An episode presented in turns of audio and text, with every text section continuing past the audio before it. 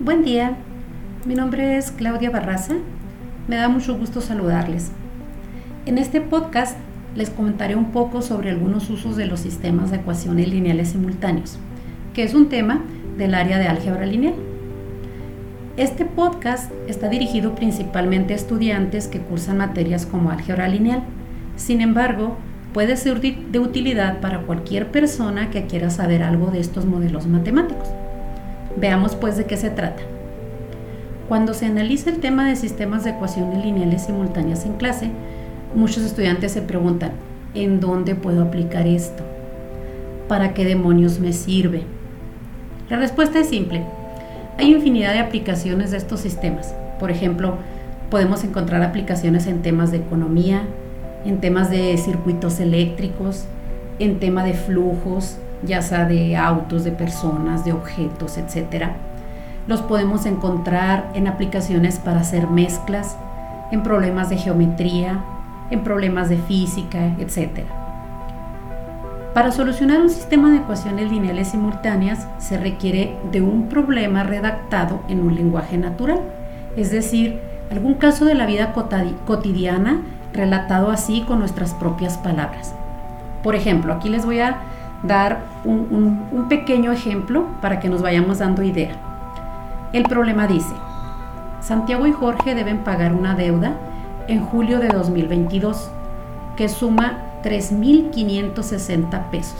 Fíjense muy bien, la suma entre los dos es 3.560 pesos.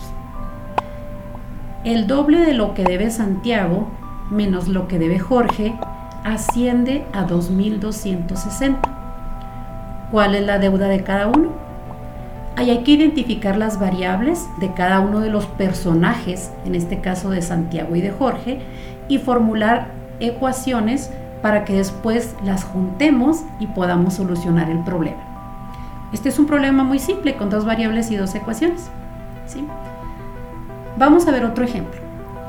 Una viga tiene 6 metros de largo. Imagínense un trozo de madera, es una viga, o si quieren verlo, no sé, de metal, del material que quieran, tiene 6 metros de largo. Y se parte en tres trozos de forma tal que los primeros trozos tienen longitudes iguales y miden 8 quintos de metros cada uno. ¿Cuánto medirá el tercer trozo? Aquí también, si se fijan, hay que involucrar algunas variables para formar ecuaciones y luego relacionar unas ecuaciones con otras y ya después buscar la manera de solucionarlo. Pero primero tenemos que ir del lenguaje natural del problema a un lenguaje algebraico. ¿sí?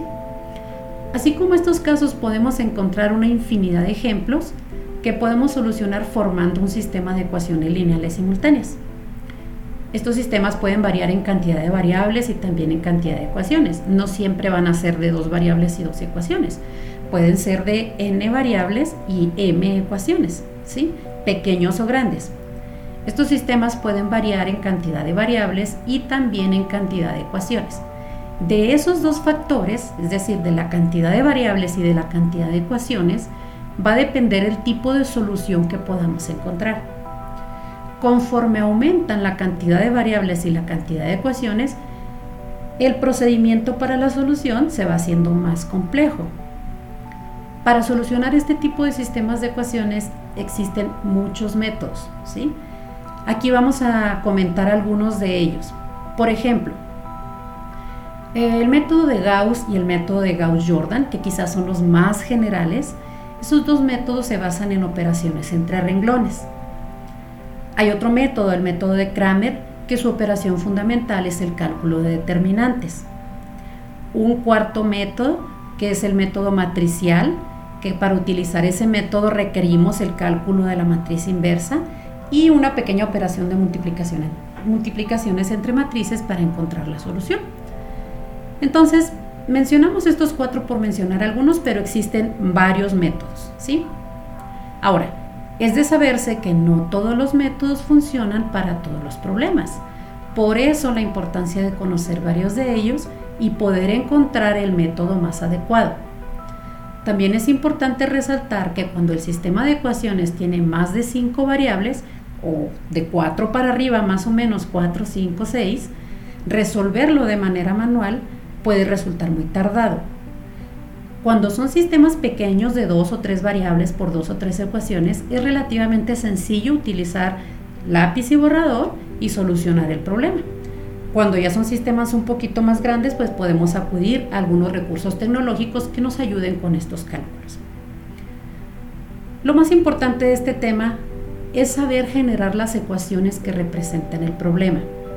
El método de solución pasa a segundo término. Eso viene a ser un tanto irrelevante cuando vemos el problema en todo un contexto.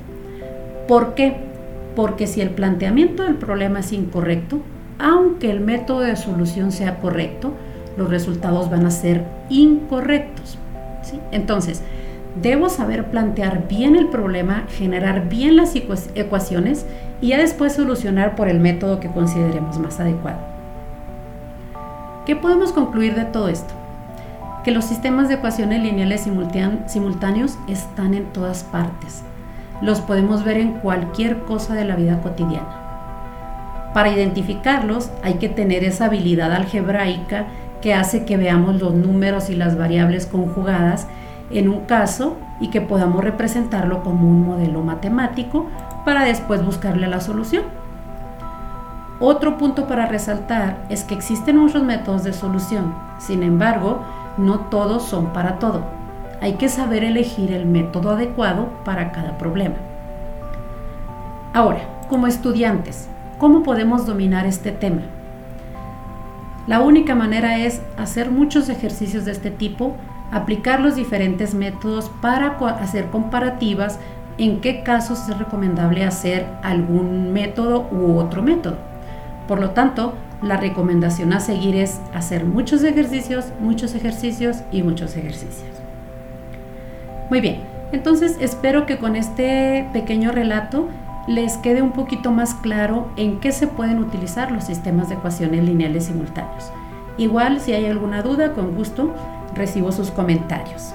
Buenas tardes.